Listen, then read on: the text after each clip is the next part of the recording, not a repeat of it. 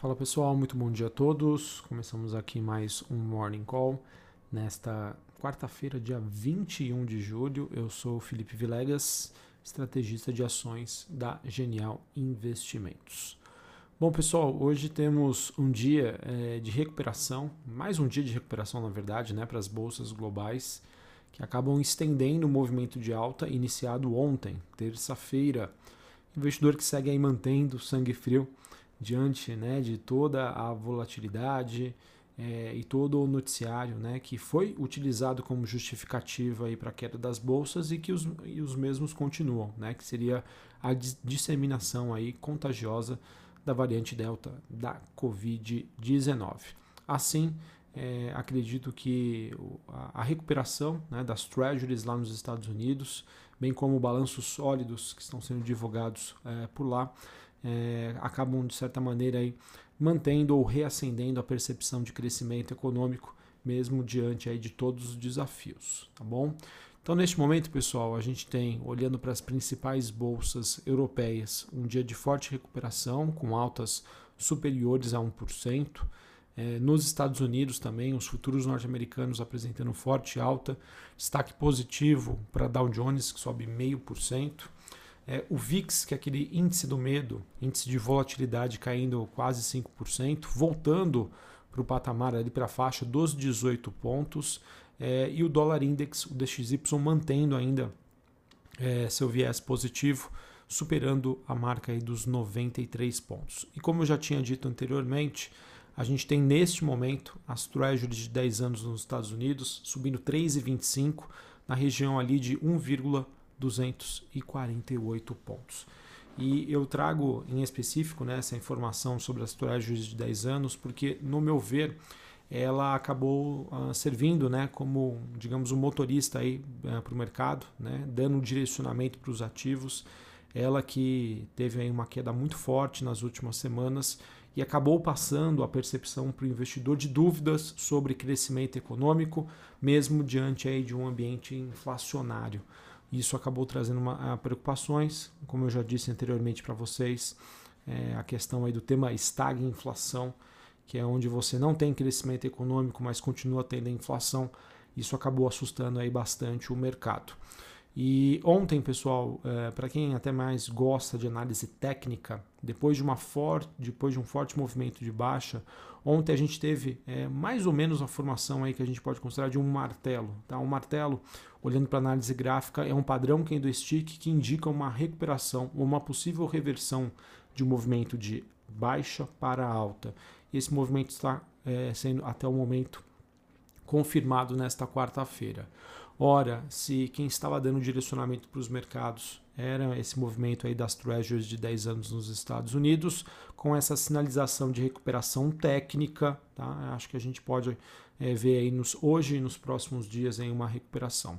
Importante dizer que esse padrão, ele por si só, ele não é um padrão que indica uma reversão da tendência, mas um respiro ah, ainda dentro de uma tendência de baixa, de uma tendência de queda. Beleza? Então acho que é importante aí passar para vocês essas informações. Sobre os movimentos das commodities, a gente tem hoje um dia é, positivo para algumas delas. Destaque aqui para o petróleo, tanto o WTI, negociado em Nova York, quanto o Brent, negociado na Bolsa de Londres, acabam tendo altas aí em torno de 1,5%. Lembrando que os Estados Unidos devem divulgar seus estoques de petróleo hoje às 11h30 da manhã.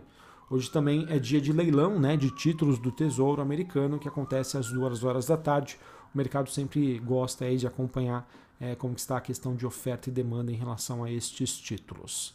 É, voltando para o movimento das commodities, a gente teve o minério de ferro caindo na China, foi uma queda, se não me engano, mais de, de mais de 3%.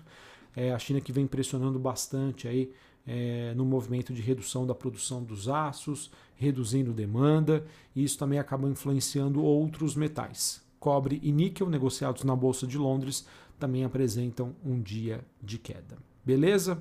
Bom, pessoal, acho que em termos de movimento internacional, era isso que eu tinha para compartilhar para vocês, com vocês. Algumas commodities subindo, outras caindo, é, mas um movimento aí mais forte de recuperação uh, das bolsas, tá? principalmente as europeias, que têm características aí bem parecidas com, as bolsa, ah, com a Bolsa Brasileira. Então, por enquanto, expectativa aí que podemos ter um dia aí é, mais positivo.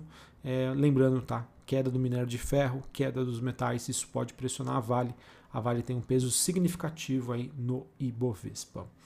Bom, pessoal, em relação ao noticiário Brasil, a gente tem realmente aí poucas novidades. É, hoje também não é um dia de agenda forte em termos de indicadores. O único dado que nós temos é o de arrecadação.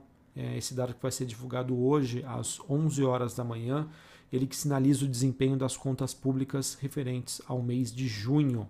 E esse movimento acontece né, depois do anúncio de, que, do presidente que vai vetar o fundo eleitoral. Tá? é, ele que esse essa digamos notícia né que é bem recebida do ponto de vista fiscal mas pode ao mesmo tempo gerar receios e desavenças com o centrão. É, a única notícia que me chamou mais atenção foi sobre o governo apostando aí numa MP para o marco legal das ferrovias. E eu vejo que essa notícia poderia ser bastante positiva para empresas por exemplo como a Rumo.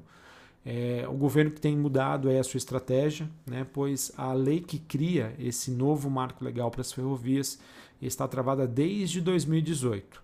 E com a MP, né, o objetivo seria impulsionar os investimentos é, privados dentro desse setor.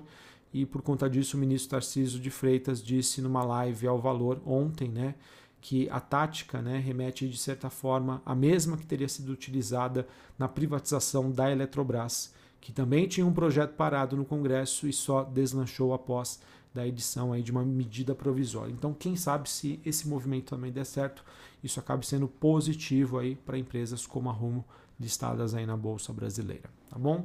Falando um pouquinho de ações aqui, a gente tem as ações da Desktop que estreiam hoje na B3 após a IPO. É, o Grupo Soma, né, que fez recentemente um follow-on emissão de novas ações, o preço saiu a R$ 19,20. Sendo assim, o Grupo Soma ele capta quase 900 milhões de reais com essa oferta, que serão utilizados para financiar parte aí da compra da Ering. Uh, a gente também tem a Multilaser precificando a emissão das suas ações em R$ 11,10 e o Grupo Privalia que mais uma vez suspendeu seu, a sua oferta inicial, ou seja, o seu IPO. Uh, além disso, uh, tem uma matéria muito interessante no Brasil Journal, uh, sinalizando aí que a Marco Polo né, anunciou o lançamento de uma nova linha de ônibus, batizado de Geração 8. Esses novos veículos passaram por mudanças em seu processo de fabricação e que vão assim permitir a, a redução aí de custos operacionais e também economia de combustível. Notícia positiva então para Marco Polo. Também tivemos subsidiárias da Focus Energia e a Trina Solar essas duas empresas firmaram um acordo para fornecimento de módulos fotovoltaicos no âmbito do projeto Futura 1. Esse é um empreendimento que será composto por 22 parques de energia solar em substituição aí à Ryzen Energy. Então, notícia também positiva aí para Focus Energia. E por fim, pessoal, a gente teve, digamos, né, um início da temporada de balanços ontem à noite, em que foram divulgados os resultados de Neo Energia e Indústrias Home, tá? É, a gente teve o resultado de Neoenergia, que acabou reportando um lucro líquido de 1 bilhão de reais no segundo semestre, é, perdão, no segundo trimestre deste ano. Isso corresponde a uma alta de 137% em relação ao mesmo período do ano passado. É, se a gente for olhar o EBITDA, potencial de geração de caixa, o mesmo mais do que dobrou, chegando a 2,3 bilhões de reais. Esse resultado apresentado pelo grupo também acaba refletindo a incorporação da Neoenergia Distribuição Brasília, que passou ao controle do grupo em 2 de março deste ano. E isso acabou é, levando aí um aumento de 11% no volume de energia injetada na rede. Tá? E, enfim, acredito que tenha sido aí sim um bom resultado aí para a companhia. Beleza? Bom, pessoal, acho, acho que é isso então que eu tinha para passar para vocês. Um dia de recuperação dos ativos, é, mas ao mesmo tempo marcado aí por ausência né, de notícias, novidades é, tanto lá fora quanto também aqui no Brasil. Portanto, acredito que o mercado aí deva ficar mais de olho no noticiário corporativo e também fazendo alguns ajustes pontuais frente às volatilidades recentes. Um abraço a todos, uma ótima quarta-feira para vocês e até mais. Valeu!